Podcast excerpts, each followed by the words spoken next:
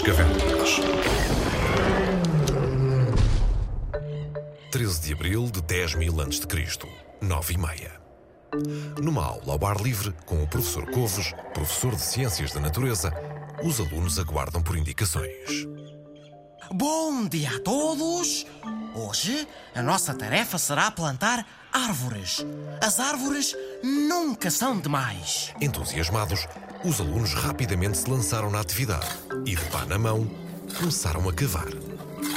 Passado um bocado, o Tocha bateu com a sua pá em qualquer coisa sólida. Ao afastar a terra, encontrou uma pequena caixa de madeira. Decidiu não dizer nada e, sem ninguém ver, rapidamente escondeu a caixa na sua mochila. Pouco depois, soou o toque de saída. Mais tarde, quando estava a sós com os seus amigos do Pando das Cavernas, contou o que tinha acontecido. O Cromwell ficou muito entusiasmado. E se abríssemos a caixa para ver o que tem lá dentro? Todos concordaram e assim foi. O Tocha retirou a caixa da mochila e lentamente deslocou o fecho metálico e abriu a tampa. Então, o que tem dentro? O Tocha meteu uma mão na caixa e retirou um rolo de cabedal. Desenrolou-o com muito cuidado e, perante o olhar espantado dos amigos, surgiu um mapa. Uau! Olhem, olhem! Também estão aqui outros pedacinhos de cabedal aqui dentro. E cada um tem uma adivinha escrita. Adivinhas? Não me digas que isto é um jogo! Não me parece. Este mapa indica um local. Como temos a tarde livre, por mim só há uma coisa a fazer: seguir as instruções e descobrir onde nos levam. Concordam? Sim! Depois de terem guardado o mapa e as respectivas adivinhas na mochila, o bando partiu disposto a desvendar este novo mistério. Mas não ia sozinho. Era seguido pelo bando dos que têm a mania que são bons.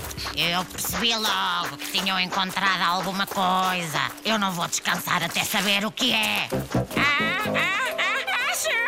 Eles vão na direção do território desconhecido. Só o setor de ciências da natureza se atreve a ir para lá durante as suas explorações. Isso não interessa. Vamos, não podemos perdê-los de vista. Mais à frente, o bando das cavernas, seguindo as indicações do mapa, encontrava-se na orla da Floresta das Borboletas Negras, local onde as copas das árvores tapavam de tal maneira a luz que no seu interior era sempre noite.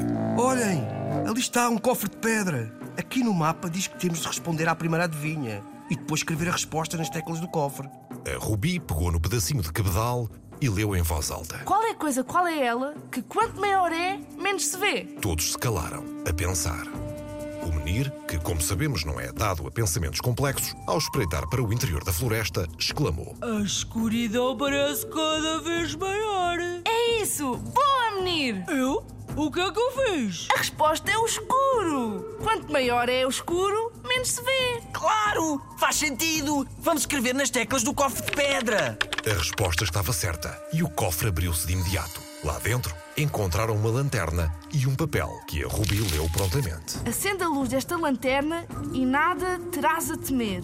Nem de quem te quer picar, nem de quem te quer morder. Boa! Acendemos a lanterna e já conseguimos atravessar a floresta! E assim fizeram. De lanterna na mão, o Tocha deu os primeiros passos para o interior da escuridão, seguido pelos seus amigos. Não demorou muito até estarem rodeados de ferozes borboletas negras, que bem gostariam de picá-los com o seu ferrão. Mas como tinham medo da luz, não se aproximavam.